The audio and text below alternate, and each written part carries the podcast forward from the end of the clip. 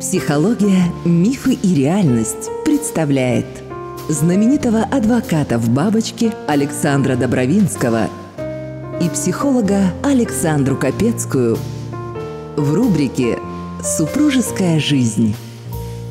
Ну что ж, очередной четверг. И мы с вами продолжаем разговор о супружеской жизни. Александр Андреевич, здравствуйте. Добрый день. Да уж, тема такая неисчерпаемая, конечно. Ну, попробуем перейти к следующей какой-то подтеме. Угу. Начнем с малого, пока с сезона в 16 угу. э, всего лишь выходов. Да, да, да, да. Вот. Сегодня четвертый, уже угу. мы целый месяц э, вещаем, и мы обещали нашей публике поговорить о разногласиях. Угу. Честно говоря, это, на мой взгляд, очень большая и важная часть супружеской жизни. Если нет разногласий, то нет и развития в семье. То есть в некотором роде разногласия необходимы. С другой стороны, необходим какой-то инструмент для его преодоления, потому что Послушайте, все, кто учился в вузах, особенно на гуманитарных специальностях, ну, как минимум, один семестр изучали философию, да, в которой есть раздел диалектика, содержащий законы диалектики. И, конечно, все знают э, Маркса и Энгельса, которые разрабатывали да, законы диалектики в том числе. И они говорили о чем? И, собственно, это пока никто не опрокинул, что нужно двигаться, и вообще диалектика и развитие идет через снятие противоречий. С одной стороны, противоречия должны быть, потому что болтанка вот между этими противоречиями «я хочу, а ты не хочешь» надо, но не умею. да? Ну, или как бы а, что-то такое. Обязан, но не могу. Ну, вот какие-то вещи, да? Вот болтанка между противоречиями создает вот эту энергию жизни, вот это движение, а, само развитие но оно возможно только за счет именно снятия противоречий. С другой стороны, Энгельс э, написал мысль, и тоже пока ее никто не опроверг, когда будет снято последнее противоречие, развитие прекратится. То есть нужны противоречия. Это то, о чем вы говорили в самом первом выпуске, Александр Андреевич. Нужны разные мнения, нужны возражения, нужно сопротивление. Тогда будет какое-то развитие, какое-то будет движение, какое-то натяжение будет. Послушайте, ну электрический ток, как мы знаем, течет, потому что есть плюс и минус. Александр, вы понимаете, все это хорошо только тогда, когда партнеры э, имеют мозги, понимаете, и хорошо друг к другу относятся и любят друг друга. Такие три степени. Думающие, уважающие и, и любящие. Вот тогда может быть развитие. А когда ты упираешься в стену и разговариваешь с человеком, который совершенно не в меняемом состоянии, потому что все должно быть только, как он сказал, понимаете, то не получается э, спора. Понимаете, ты не можешь ничего доказать. И вот э, э, и тут тупик на самом деле, из которого надо каким-то образом выходить, если ты любишь человека. Записаться к Александре Капецкой можно по телефону плюс 7 968 990 0880. Живые лекции Александра Добровинского. Предварительная запись по телефону плюс 7 965 415 67 35. Каким? А, есть несколько способов. Способ один и очень верный – это обратиться к третьему человеку. Знаете, пословица «нет пророка в своем отечестве», она очень-очень, э, знаете, имеет место даже в отношениях в семье. Я бы не стал советовать людям обращаться к своим родственникам близким, угу. да, обратиться просто к другу или к умному человеку, понимаете, и сказать, вот слушай, вот есть два таких мнения, вот скажи, что ты думаешь, да. И можно договориться с человеком, что э, это мнение мы принимаем. Вот э, если наш друг там или кто-то, кто пользуется авторитетом в семье, э, что-то скажет, то мы это принимаем. Вот э, и все. Э, некоторые действительно идут на это, потому что это противоречие, знаете, страх в глазах, что э, разногласия могут привести к разрыву отношений. Есть, угу. есть такое, да? Угу. Поэтому, ну, наиболее такой способ, который я знаю, вот это, это этот. Еще один способ дать, э, эм, который называют дать упасть. Знаете, да, э, дать упасть, потому что приня... вот ты понимаешь, что совершенно ересь несет твой партнер, да, угу. и ты ему как бы показываешь на примере, куда наглядно это все может привести. Какой кошмар будет. И, и человек осекается. Но есть третий способ очень хитрый. Какой? Это пытаться разговаривать с человеком и вложить в, не, в него э, свои мысли, говоря о том, что это сделал он. О как! Угу. Хитро, сказ, это или, политический. это политическая такая вещь, да. но, но если действительно ты любишь, то ты на это, на на это идешь. Понимаете, понимаете, ну, э, там, я не знаю, она хочет зеленые обои, а ты там, я не знаю, розовые. И, и вы не можете сойтись, понимаете? Но в конце концов, когда там через, после там, стольких дней ты говоришь, ты знаешь, ну, наверное, все-таки ты права, вот э, я был неправ, как говоря о зеленых. Утрировано, но э, говоря о том, что, во-первых, надо заменить всегда местоимение «я» и «ты» на «мы». Это, это правда. Это очень действенно, да, потому Супружеская что «я» жизнь. и «ты» — это противоречия могут стать очень быстро.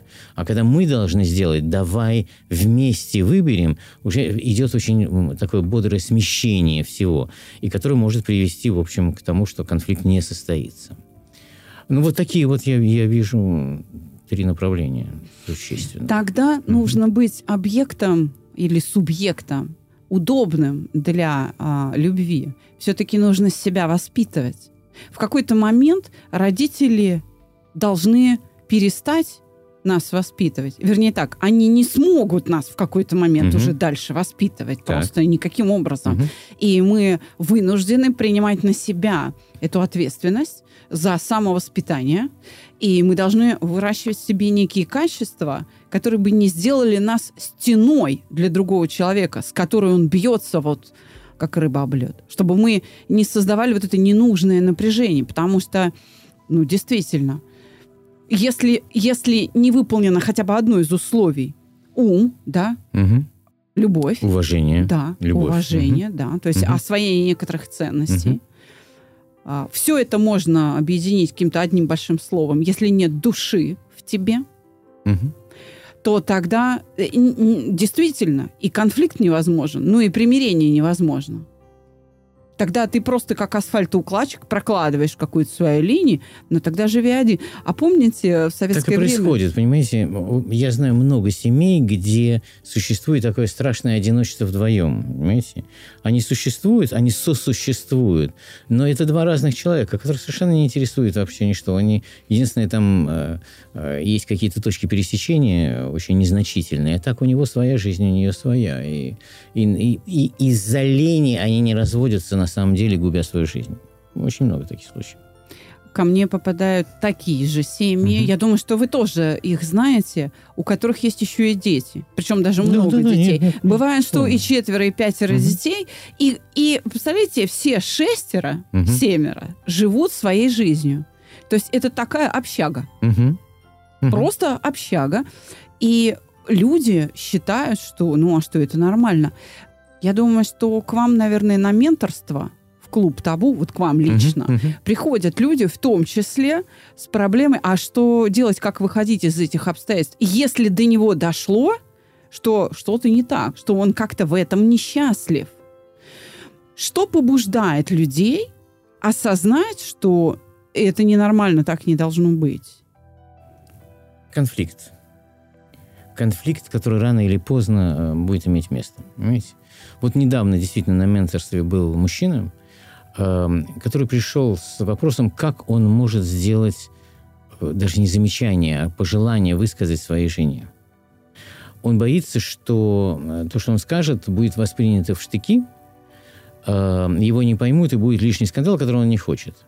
Значит, ну, он, например, он говорит, что она носит совершенно вот э, такие э, только серые вещи, черные, э, и, и даже летом в жару она одевается в совершенно вот для него таких траурных цветах, и тогда он mm-hmm. не хочет это видеть.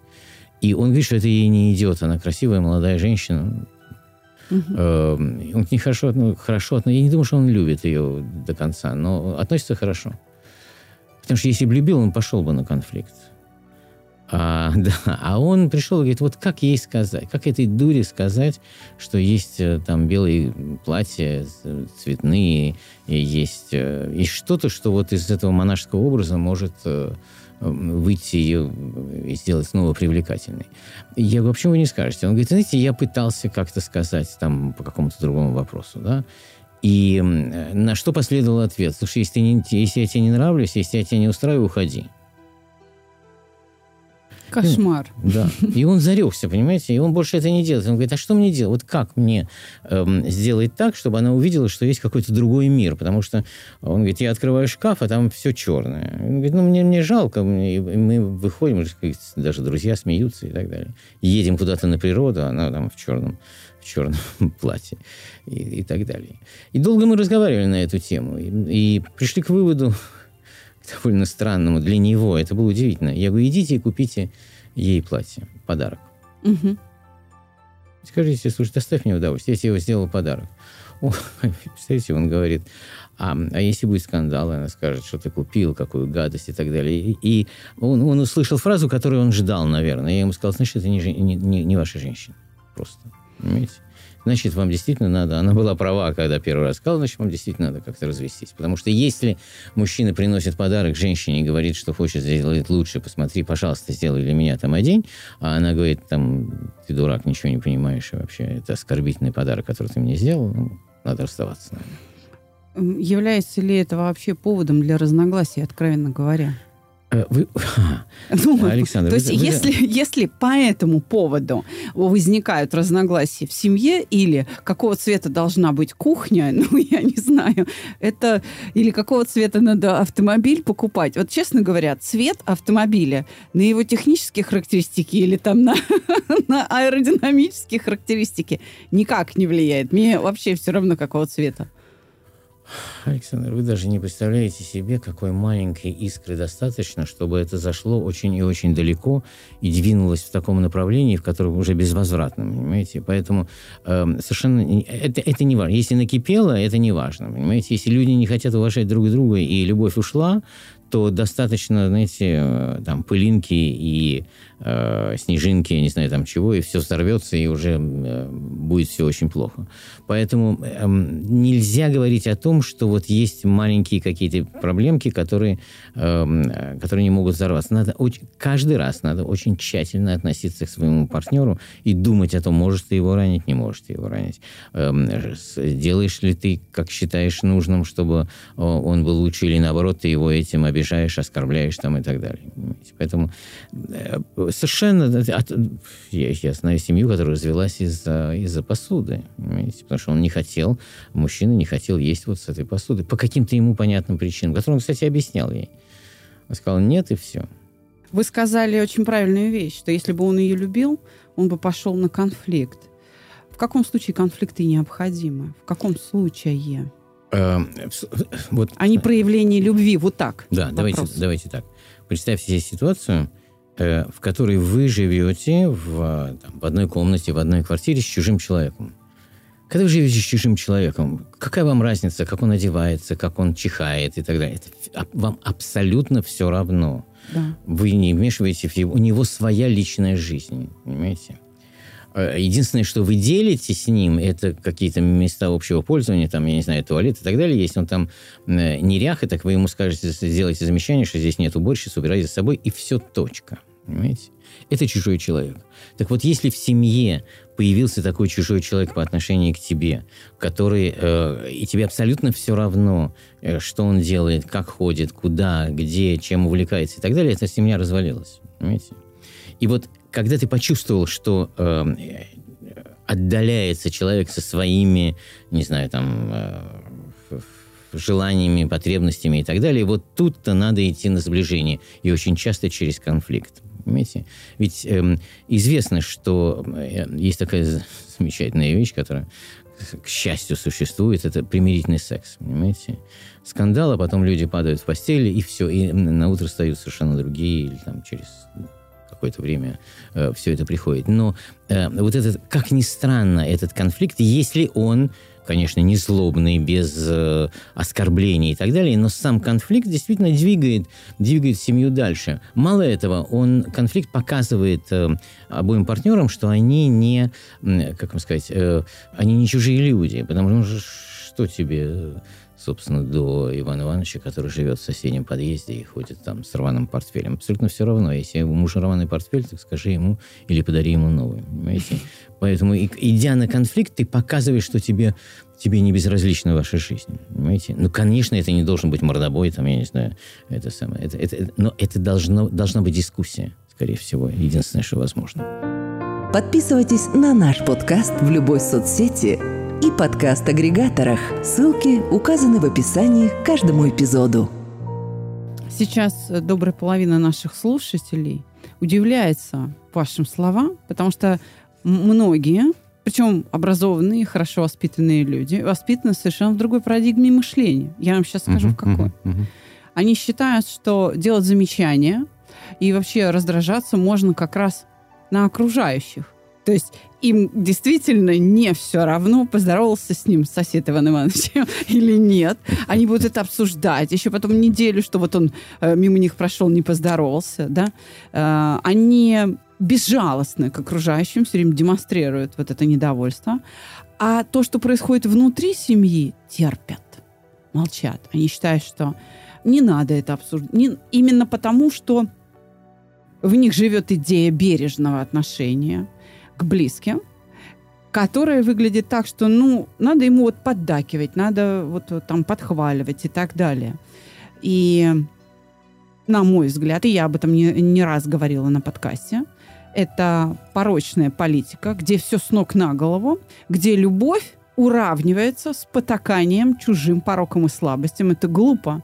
Ты, мягко говоря, сама или сам толкаешь близкого человека пропасть. Он становится хуже, хуже и хуже, потому что ты ему не делаешь замечания. Вот так становятся алкоголиками угу. или алкоголичками, угу. там, или растратчицами, транжирами становятся или еще что-то, эгоистами становятся, потому что все, э, все хорошо, все прекрасно, тебя во всем поддерживают.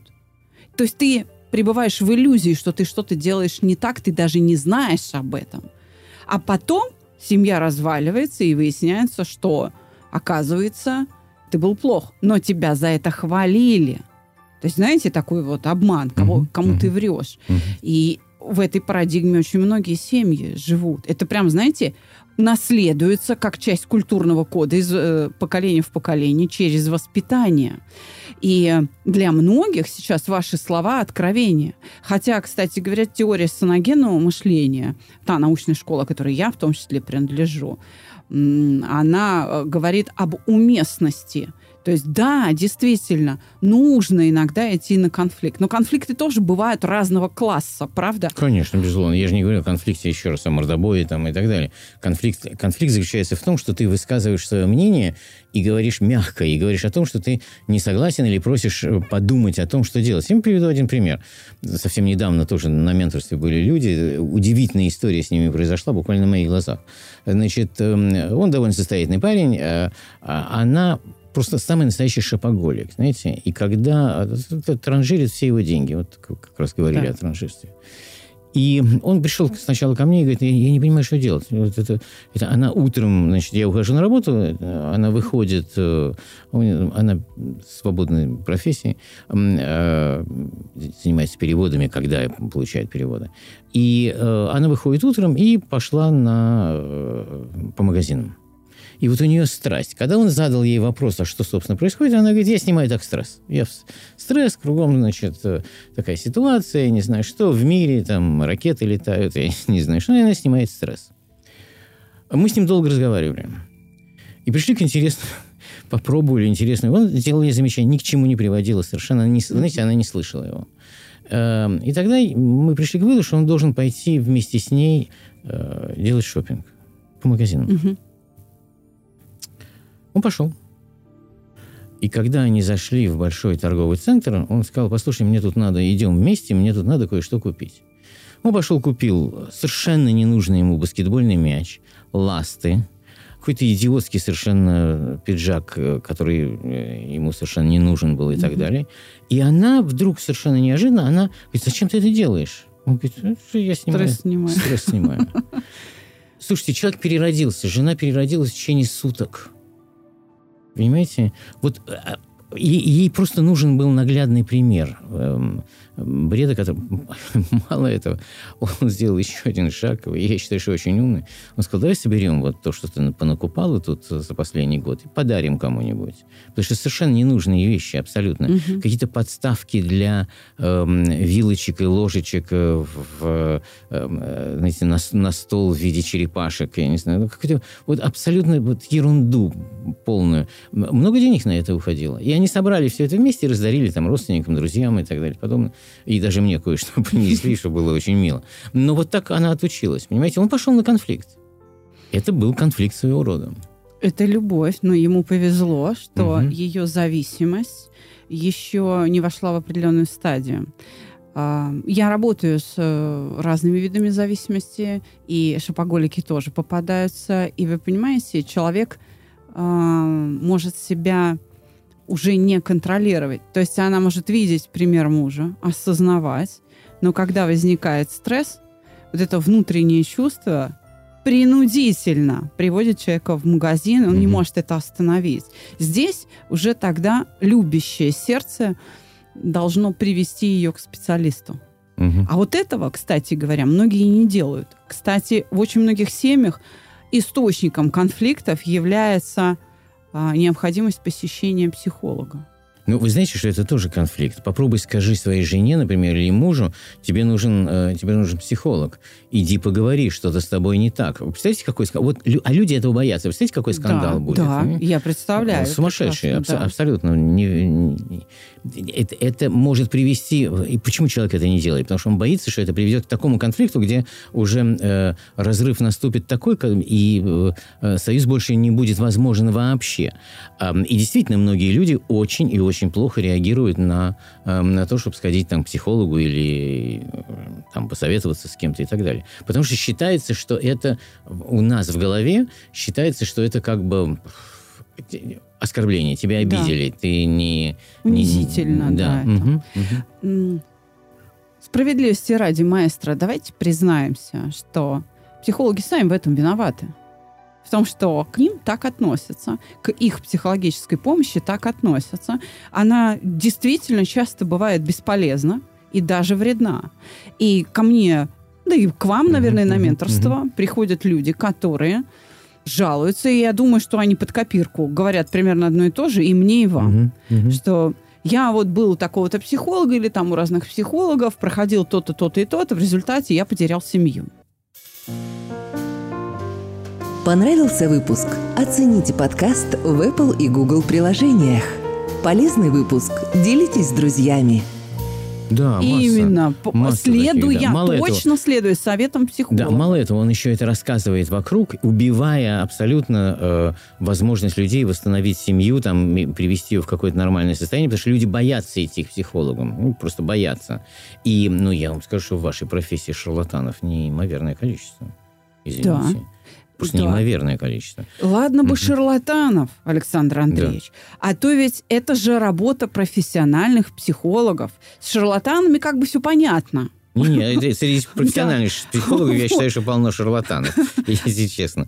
Я, Слушай, я, сталкивался, я сталкивался с чудовищными совершенно случаями, когда люди приходили и говорили, послушайте, мне вот посоветовали вот это. Знаете, вот приходит мужчина, да, и говорит, ну там жена болеет, жена болеет. Да я не знаю, как помочь, я и так говорю, сяк говорю, там, и так далее, ну, онкология, да? Угу. И я из-за этого страдаю, и так далее. Знаешь, что я ему сказал психолог? Вы никогда не догадаетесь. Боюсь услышать, говорите. Он ему сказал, вам нужна любовница.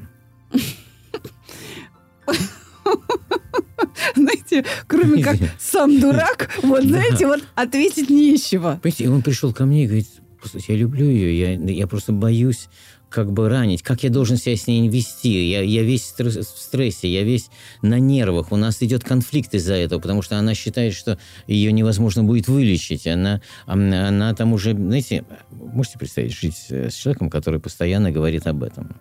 Он говорит, послушай, ты женишься, значит, я умру, ты женишься. Она придет сюда, ты, ты отдашь все мои вещи, она будет носить мои украшения и так далее. Он говорит, я, я совершенно, я, я не могу справиться с этим, понимаете?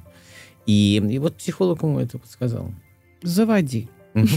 Знаете, Александр Андреевич, вот давайте ну, я... Вот, вот нет слов, да? Вот я, да, я, нет я... слов. Я говорю, кроме как сам дурак, uh-huh, и uh-huh. Ни, ничего не ответишь. Uh-huh. Я вам хочу сказать, что здесь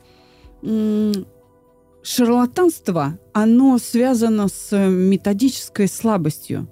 То есть недостаток знаний в, в, в самой отрасли, в научной, угу. он катастрофический. Ну, представьте себе, химия как наука существует, ну, наверное, там 5 или 10 тысяч лет, ну так-то уж, она еще до нашей эры началась, mm потому mm что краски, какие-то сплавы, что-то, да, делали уже, там, не знаю, кузни существовали, mm ну, правда, mm да. И представляете, какой багаж знаний наработан. Там законы открыты, э, формулы существуют, да, уже уравнения. То есть математический аппарат подключен к, как бы, да, к химическим процессам, к объяснению вообще, как вещества между собой взаимодействуют. А, Причем химия, физика а, были продолжением философии, так-то, на минуточку, угу. да. А психология, которой, господи, прости, 100, 150, 200 лет от силы. Максимум. Ну что это? Это ж ясли. Ну, в, вот если взять э, возраст, то, ну, это ясельный период. Не, вот только первые-первые какие-то э, закономерности начинают открываться. Вот первые какие-то ласточки появляются. Та же теория соногенного мышления, вот школа, которой я принадлежу. А это вот первая ласточка, которая встала на прочную основу физиологического эксперимента. Единственная, которая ссылается хоть на какие-то законы. И когда я разговариваю с коллегами о том, что э, законы физиологии нужно знать, э, очень пренебрежительно коллеги со мной разговаривают. Знаете, что говорят? Говорят, мы вам тут как бы о душе, о вечном, а вы тут про какие-то там физиологии. Я говорю, так вы меня извините, это душа, она на живой ткани существует, на биологическом носителе. Вот э, микрофон, в котором мы говорим, он же бездушный правда? Угу. Это же не живая ткань, и там не происходит никаких переживаний вообще. То есть переживание – это свойство живого. И если психолог занимается переживаниями, а, а по большому счету он больше ничем не может заниматься. Mm-hmm. да, это его предметная область. Он должен знать, как работает биологический носитель, создающий эти переживания. Поэтому без понимания физиологии высшей нервной деятельности, там, а, нейрофизиологии, ну, ты никуда не денешься, ты бесполезен, ты действительно шарлатан. Ведь сколько человечество потратило усилий на образование? В XIX веке, начало XX а, уровень образованности ну, в масштабах планеты был один, а сейчас он совершенно другой. И поэтому то, что требуется от психологов, оно совершенно другого класса. Я имею в виду со стороны потребителя. Uh-huh, Потребитель, который приходит к психологу, у него ожидания другие. И психологи ну, должны честно признаться, что они не соответствуют. Они не, не могут ответить на этот запрос, им не хватает знаний. Нужно изучать дальше, нужно интегрироваться с другими науками, с той же медициной. Кстати говоря, Александр Андреевич, позвольте мне открыть несколько иную еще сторону Давайте. разрешения конфликтов, например, при помощи примирительного секса. Давай. Я прежде хотел вам рассказать один случай. Я не помню, да. может, в наших личных беседах я вам рассказывал. Но э, это, это было со мной, это было несколько лет назад. Ко мне, э, ко мне пришла пара разводиться. Угу. Ну, они не, уже не молодые люди, и э, он сказал, что они стали уже лет 10-15, они совершенно чужие люди, живут. Он говорит, ну, я не понимаю, зачем мы живем там в одном доме, и все такое. Я там оставлю дом, а мы, мы друзья, друзья, перееду куда-нибудь на юг. Эм, и, э, и она сидит, она говорит, да, мы как бы вот даже не разговариваем уже неделю, наверное, вот к угу. пришли поговорить. Смешно, но это так. Взрослые дети, все такое прочее. И они пригласили меня поговорить обо всем на уикенд у них, провести уикенд. Я приехал к ним, э, большой загородный дом, все хорошо, он коллекционер, откуда, собственно, мы знакомы. Он собирает мало голландцев, и э, там так устроено дом внизу, что э, эм, находится кухня, очень большая кухня, очень красивая, потому что она любит готовить. Она, у нее хобби это Кулинарный ку- талант, Кулинарный да? талант, да. И вся эта кухня увешана, знаете, в таких красивых эм, э, медных кастрюлях, которые все начищены, маленькая, большая, огромная там и так далее. Mm-hmm. Это целая коллекция mm-hmm. этих кастрюль. А э, потом стеклянная стена из, э, из кухни и э, красивый салон, где висит его коллекция малых голландцев, замечательная совершенно коллекция и так далее. И утром мы сошлись на завтрак. И э, я спросил, где мне сесть. Мне показали там в торце стола. Я сел, и я увидел интересную вещь. Я увидел, что он э, он, ей удобно, потому что плита, э, плита близко, да, угу. она, значит, э, там около плиты работает, а он сидит напротив. Ну, он, чтобы ей не ходить, да, она... И он смотрит на кастрюлю. И он смотрит на кастрюлю. Понятно.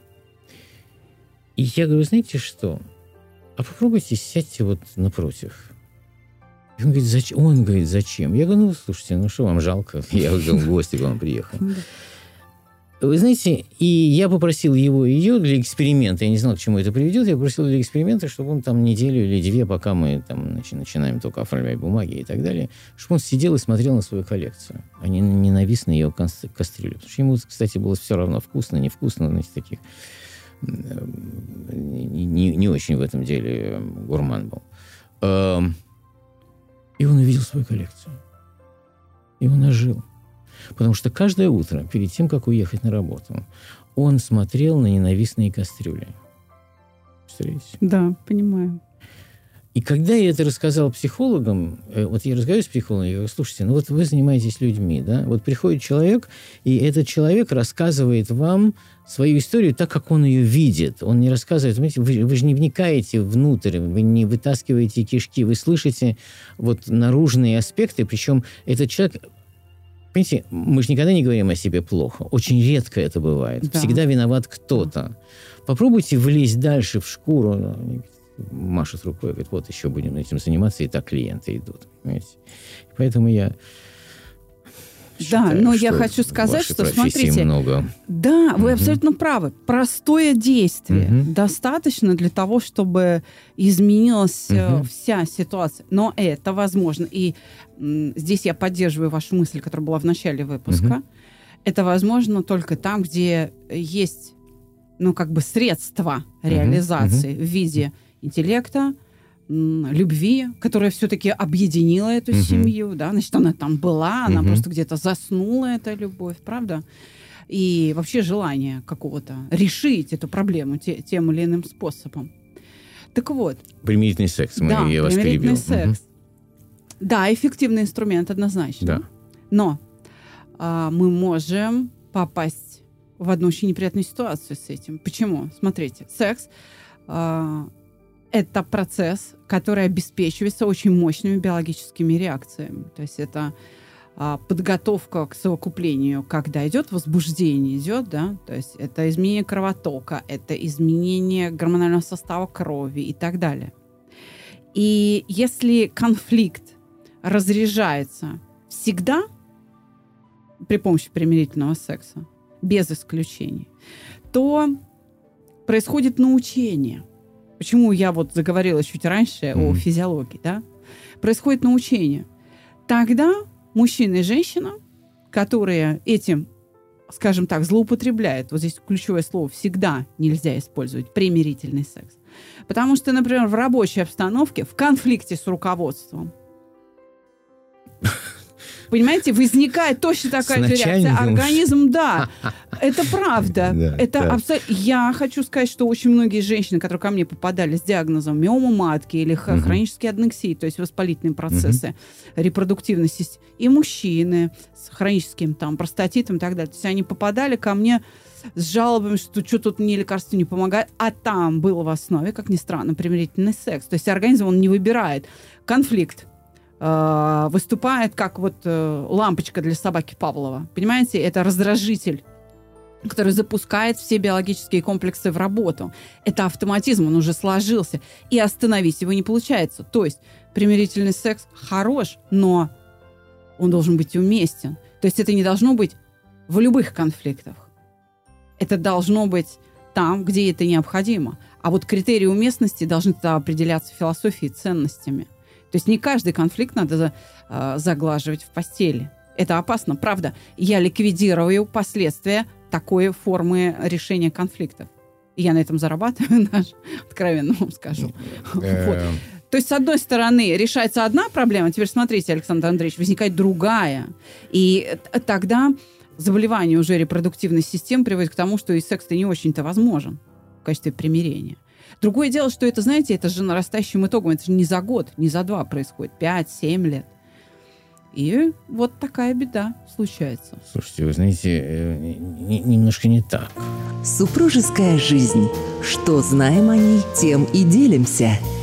Давайте попробую попротиворечить. Да. Давайте попробуем. Смотрите, Теперь мы войдем да, в конфликт. Да. У нас возникло разногласие. Смотрите, так. значит, эм, я не знаю случаев, может, они существуют, но я не знаю случаев, когда люди сидят за столом, и он говорит, э, э, там, не знаю, ты за «Спартак» болеешь? Она говорит, да. А я за «Динамо». Она говорит, ах ты негодяй. Она говорит, а ты там, э, не знаю, такая-то. Пойдем Э, переспим и помиримся. Нет, если они переспали и помирились, это очень хорошо. Но так обычно не бывает. Немножко другая система. Система заключается в том, по крайней мере, я, с чем я сталкивался, да, и у э, своих э, клиентов, и в разговорах, и так далее. Система заключается немножко в другом. Идет скандал какой-то, да, он может быть на повышенных тонах, он может быть там кстати, на повышенных тонах лучше, э, после повышенных тонов лучше идет э, примирительный секс. Угу. Но дальше, дальше вступает очень интересный импульс у мужчины. Он должен доказать, что он мужик. Угу. Поверьте, применительный секс – это 90% вот такие случаи. Он должен доказать, что он мужик. Как он может доказать? Ну, они в одной квартире же. Как он может доказать? Она его знает 150 тысяч лет и так далее. И он хватает ее, и он должен ее, как это сказать, уестествить. Он должен снять напряжение, да. Не, он должен сначала доказать, что он мужик ей в первую очередь. Как он может доказать? Она его не слушает, говорит, что он дурак.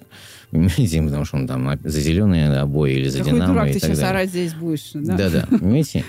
И он в идет вот в такую сексуальную агрессию, понимаете? И женщина и, и, иногда, значит, обычно вначале сопротивляется этому, угу. да, э, думаешь и не отдавая себе отчет на самом деле, что происходит, не раскладывая, как мы сегодня. А потом происходит то, что происходит. И э, и все как бы возвращается, возвращается та молодость после примирительного секса, которая была всепрощающей, потому что была любовь. И вот этот э, символ и знак любви примирительного секса, он как раз очень полезный в этом плане. Но он идет, импульс идет, я уверен, от мужчины, большей частью. Согласна, угу. да. Причем женщина поддерживает это, в конце концов. В конце концов, да. Почему? Угу. Потому что в моменте конфликта угу. она теряет ощущение безопасности, угу. и ей нужно, чтобы ее приласкали. Угу. И тем самым она успокоится, она поймет, что она в безопасности, угу. что этот конфликт разрешается в ее пользу. Угу. И по большому счету секс это разрешение конфликта в пользу женщины. Угу. Ну, я, я вам больше скажу. Когда и если это происходит наоборот, да, то у этой женщины есть очень много мужского начала. Да. Да. Но еще раз, все-таки я настаиваю, у меня обширная практика, угу. что это должно быть такое от случая к случаю. То есть нельзя этим злоупотреблять, Нет, потому что, еще раз говорю, конечно. биологические комплексы вовлекаются, и дальше а, возникает просто другая проблема. А, кстати говоря, а, пример, который вы привели с а, черным гардеробом, да, для меня сразу сигнал а, того, что барышня депрессивная я часто вижу перемены в цвете, хотя специально с цветом я вообще не работаю, никому не делаю никаких замечаний, в чем они ко мне приходят. А, но приходят часто в черном или в сером. И в процессе занятий со мной, в процессе психологической помощи, если человек пришел в цветном, я могу быть спокойна, значит, какие-то радикальные перемены произошли. Знаете, я... То есть это критерий, знаете, вы, опять, опять, со... психического состояния человека. Александр, с вами интересно, потому что как ни фраза, вы затрагиваете такие глубинные аспекты, о которых можно отдельно делать всякие программы интересные говорить. Цвет. Значит, что такое для меня черный и серый цвет? Э, в Советском Союзе, э, где были практически только исключительно госучреждения, да, да а, нельзя, мужчине не мог, мужчина не мог надеть ни, никакой другой костюм, кроме серого и черного. Да. да? Почему это было сделано? Почему формы в Китае во время Мао Цзэдуна были введены поголовно там формы и так далее? Ты Зеленые должен... они были, как зеленые человечки. Все, да. Угу. Ты должен быть как все. Угу. Ты не должен выделяться. И вот э, э, люди, которые к вам приходят, женщины, э, большей частью, наверное, э, там в сером и черном, у них есть некий комплекс, э, который, или некая проблема, да, которая привела их к вам. Но на самом деле она комплексует еще и потому, что она считает, э, и давно, еще до встречи с вами, она считает, что она не такая, как другие. И, и в, в Э, в плохом смысле этого слова, uh-huh. понимаете? Вот у нее у всех нет таких проблем, а у нее есть. И поэтому вот эта тяга к черному или к серому, она э, продиктована тем, что она хочет быть как все. Она хочет быть серой, она хочет быть такой, как Маша в соседнем подъезде, у которой проблемы нету. И вот это диктует ей э, желание приобрести там э, темные оттенки и влиться в толпу, в толпу, в которой все как она. Это, а она это как попытка все. спрятаться. Да, это попытка спрятаться. Поэтому цвет на самом деле играет очень существенную роль в жизни, в жизни людей. По цвету можно, знаете, сканировать характер человека по тому, как он одет.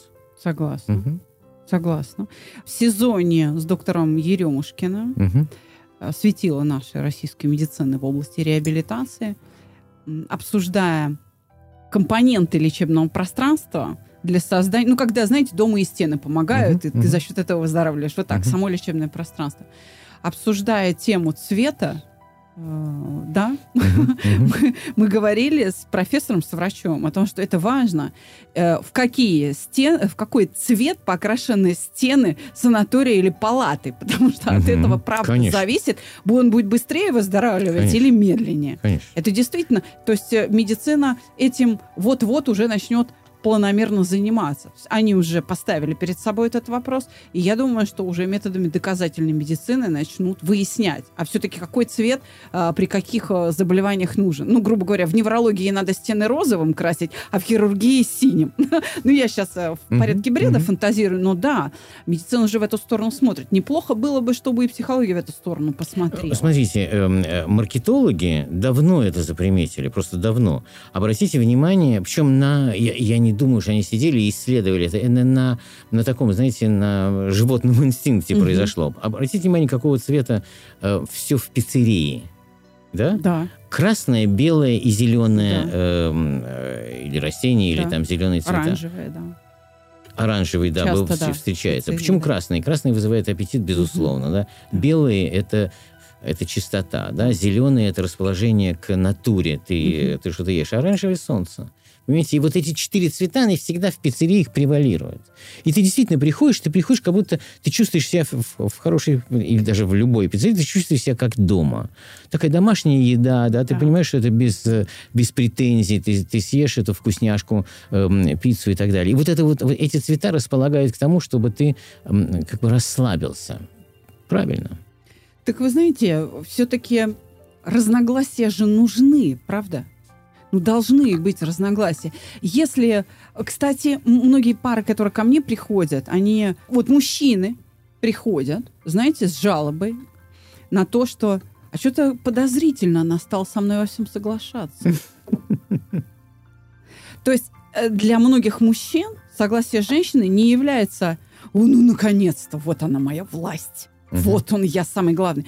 А для них, для многих это сигнал опасности, что что-то случилось. Они начинают приходить ко мне, задавать вопрос, может, она любовника себе завела, может, она меня разлюбила, что-то она со мной соглашается. А потом выясняется, что она просто на женские тренинги пошла, и ее научили там поддакивать. она не согласна, но она поддакивает. Потому что такие задания она проходит. С другой стороны, а может быть, это правильно, что она наконец то есть вы правы. Знаете, я была бы рада, если бы мои клиенты приглашали меня когда у них семейная проблема, к себе домой, чтобы я видела эту обстановку. Потому что это очень продуктивно. Потому что ко мне угу. приходят, и я вынуждена видеть то одну сторону, то другую. И каждый раз оговариваться на каждом уроке, что, вы понимаете, я не вижу всю картину. Угу. То есть я же не являюсь участником вашей жизни. И, конечно, и будь я семи пядей во лбу, я могу ошибаться. Вы уж меня простите. Но, тем не менее, вот моя технология позволяет все-таки эти чувства усмирять. Но вот сейчас в эфир на свою публику, да, на нашу с вами uh-huh, публику, uh-huh. я говорю о том, что приглашайте меня домой, давайте я посмотрю на вас в обстановке тогда от меня будет больше пользы. От нас с вами, Александр Андреевич. Абсолютно, намного. Записаться к Александре Капецкой можно по телефону плюс 7 968 990 0880. Живые лекции Александра Добровинского. Предварительная запись по телефону плюс 7 965 415 67 35. Человек приходит к психологу и рассказывает только со своей стороны. Да. Он рассказывает только свою историю. Вы видите полкартины. А иногда даже меньше, потому что он придумывает еще вещи на ходу. Я бы даже сказала, не иногда меньше, а однозначно меньше. И действительно, это, это, это очень понятно. Мы о себе всегда лучшего мнения, чем о других мы вот беззащитные, любим и так далее, а вот они все сволочи вокруг и так далее. Конечно, вам надо посмотреть внутри, что происходит. Это сразу поменяет всю картину. Поэтому тоже э, хочу обратиться к людям, которые нас слушают. Если вы идете к психологу, если вы идете к Александре, пригласите ее домой, познакомьте ее с вашим партнером, познакомьте ее с вашими детьми. Это будет намного продуктивнее и интереснее и для вас полезнее, чем э, только беседа. Беседа нужна такая первая, да, но потом надо работать, конечно. Да, но угу. мне будет легче, если я погружусь Конечно. в обстановку, Конечно. если я стану свидетелем угу. каких-то эпизодов жизни. Моя профессиональная тактика, метод решения разногласий – это задавать правильные вопросы. Умение задавать вопросы побуждает участников конфликта думать, размышлять. Потому что в конфликте часто голова отключается, а ее надо, наоборот, включить. Нужно, чтобы она пошла в каком-то другом э, русле. Вот эта работа головы. Угу. Этот прием, я часто об этом говорю, вообще-то изобрел Сократ больше двух тысяч лет назад, да. Искусство задавать правильные вопросы он назвал «маевтика». А, в переводе с греческого родовспоможение, буквально повивальное искусство. То есть нужно уметь задавать друг другу правильные вопросы так, чтобы ответом на вопрос было осознание каких-то важных обстоятельств или смыслов происходящего. Это помогает в первую очередь снять эмоциональный разряд. В конфликт легче войти, если вы устали или голодны, или больны, или вы приехали под действием эмоций другой. То есть что-то там произошло, не знаю, на дороге, по пути, или на работе, или еще где-то – что-то произошло, и вы вот уже в этом заведенном состоянии заходите, и, конечно, мы это называем, кстати, срываться на угу. близких, да, то есть вы уже заведены, а тут опять что-то не так, как у, у Высоцкого, придешь домой, там ты тут сидишь. вот. Поэтому очень важно эмоциональную гигиену, что ли, соблюдать. Очень важно, и мы опять к началу нашего сегодняшнего выпуска приходим, воспитывать себя самостоятельно – учить себя переживать эмоции, контролировать свой эмоциональный мир. Это должно быть не только предметом педагогики э, родителей, чтобы они учили своих детей переживать, да, что с этим делать. Но это обязанность каждого из нас, потому что родители в какой-то момент перестанут нас воспитывать. Знаете, я несколько раз э, на подкасте в выпусках каких-то прошлых, может быть, 16-й год, 15-й год, говорила мысли, наверное, пришло время, знаете, вернуться к ней. О том, что ответственность за переживания мы вынуждены нести сами, потому что другой человек может даже не понимать, что мы чувствуем наши э, состояния могут быть не видны. Мы привыкли в рамках культуры, как нас воспитывают, держать лицо. И видеть наши чувства могут только самые близкие и самые чуткие, потому что им важно понять, что мы чувствуем. А большая часть окружающих нас людей не должна даже интересоваться нашими переживаниями. Так вот, чтобы это произошло, чтобы мы могли контролировать свои переживания, нам нужно, чтобы наши родители умели это делать. Но каждое следующее поколение, по логике природы, да, должно делать это лучше, чем предыдущее. Таким образом, в процессе воспитания родителям следует ставить перед собой задачу педагогическую, сделать так, чтобы как можно быстрее стать совершенно ненужным своему ребенку. Понимаете? Чтобы он лучше справлялся с этой жизнью, чем я. И вот тогда я могу, да, говорить, что из меня неплохой родитель получился, потому что мой ребенок сильнее, лучше, умнее, здоровее, там, счастливее, чем я. Напоследок могу дать совет? Да. Прикладной. Давайте. Абсолютно. Что значит могу? Вы обязаны. Нас для этого слушают. Смотрите, э, друзья, есть эм, одно средство, которым мало кто пользуется, но вот дарю вам такой совет. Вы начинаете кипеть. Скандал идет, да? Начинаете кипеть. На секунду остановитесь и зайдите в ванну. Станьте перед зеркалом и выскажите зеркалу, глядя прямо в глаза, все, что вы думаете, все, что вы хотите сказать. Это совершенно, э, я называю это скандальный пенициллин, знаете. Эм, это совершенно феноменальный эффект имеет. Во-первых, ты видишь мимику себя самого. Да. И от этого может стать страшно. Или смешно. Или смешно. Но ты видишь, ты высказываешь это все зеркало, и вдруг совершенно неожиданно понимаешь, что эта проблема не стоит выеденного яйца, что надо подойти к мужу или там к жене, эм, сесть рядом, взять за руку и сказать, послушай, давай, давай попробуем найти модус вивенди, давай договоримся. Но вот эту паузу, которую ты берешь, для того, чтобы зайти в ванну и посмотреть на себя, да. и высказать все зеркалом, это, знаете, это лучше, чем пенициллин. Это, да. это, это такое средство, и вы избежите скандалов, вы избежите... Вы, вы будете прогрессировать в ваших отношениях на, на, на другом уровне, потому что нас захлестывают эмоции. Мы говорим во время скандалов, э, мы говорим страшные вещи, мы хотим ранить другого человека, понимаете? А он родной, он тебе близкий, понимаете? И, и, и поэтому сделайте эту паузу, зайдите в ванну, поговорите с зеркалом, вы увидите, что жизнь будет совершенно другой. Я тоже готова поделиться лайфхаками угу. с аудиторией и открыть, там, приоткрыть завесу того, какие вопросы нужно задавать. Ну, самый первый вопрос, который помогает остановиться как раз и взять эту паузу и пойти в зеркало, заглянуть. Потому что иногда людей так несет, что они забывают вообще про зеркало и ван... что вообще в доме есть ванна, скажем так, и зеркала, да. А как другой человек должен был себя вести, чтобы я на него не обижался? Вот, как, вот что он должен был делать? Здесь очень важно понимать, что вопрос-то поставлен в утвердительной форме ответом не может являться, например, не кричать, не обманывать, не опаздывать. Не... Это то, чего он не должен был делать. Здесь очень важно в утвердительной форме. Прийти вовремя, там, не знаю, быть вежливым, промолчать, улыбаться, любить меня, стерпеть. Или там еще что-то, да? Но этот вопрос только открывает да, алгоритм размышлений. Следует задаться вопросом, а вообще человек в состоянии соответствовать этим ожиданиям? Знаете, когда к нам приводят родители подростков на психологическую помощь, и жалуются, что вот ребенок такой, не секой, не этакий, не... В общем, ребенок сидит, кивает и говорит, да, да, я вот расстраиваю маму. Я, я прошу частенько маму или папу, кто привел ребенка, напишите, как он должен был себя вести. Знаете, лист форматом А4 мелким почерком. Какой он должен быть, этот ребенок. Я говорю маме, а вот теперь прочитайте и скажите, что это должен быть за ребенок, кто вот это, вот это все способен.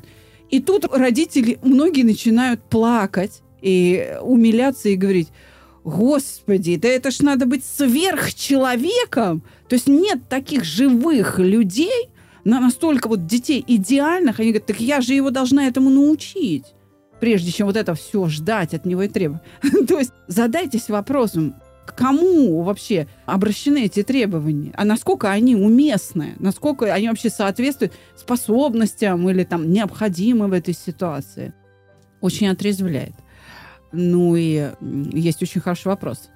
Насколько эти ожидания, мои ожидания, нужно оценить не другого человека, а свои ожидания, да, реалистичны. Я люблю иллюстрировать э, ответ на этот вопрос анекдотом про блондинку. Он вам понравится, маэстро, вы, скорее всего, его знаете. Дорогая, ты поставила машину в гараж? Да, частично. То есть, насколько вероятно, что вот эти все то, как он должен был себя вести, вот этот человек в этих обстоятельствах реализует. Насколько это вероятно? Получается, что обида, которая часто является результатом конфликта, да, или источником конфликта, или катализатором конфликта и результатом разногласий, это всего лишь ошибка в прогнозировании. То есть я что-то такое хочу, чего не, не может быть, маловероятно. То есть мне нужно от своих иллюзий избавляться, от каких-то завышенных требований, от придирок, например. Или обратить внимание надо на чувства человека. Ведь другой может себя вести не так, как я хочу, не потому, что он меня не любит, или не потому, что он не хочет. А, по- а почему он не хочет? Там могут быть какие-то другие переживания.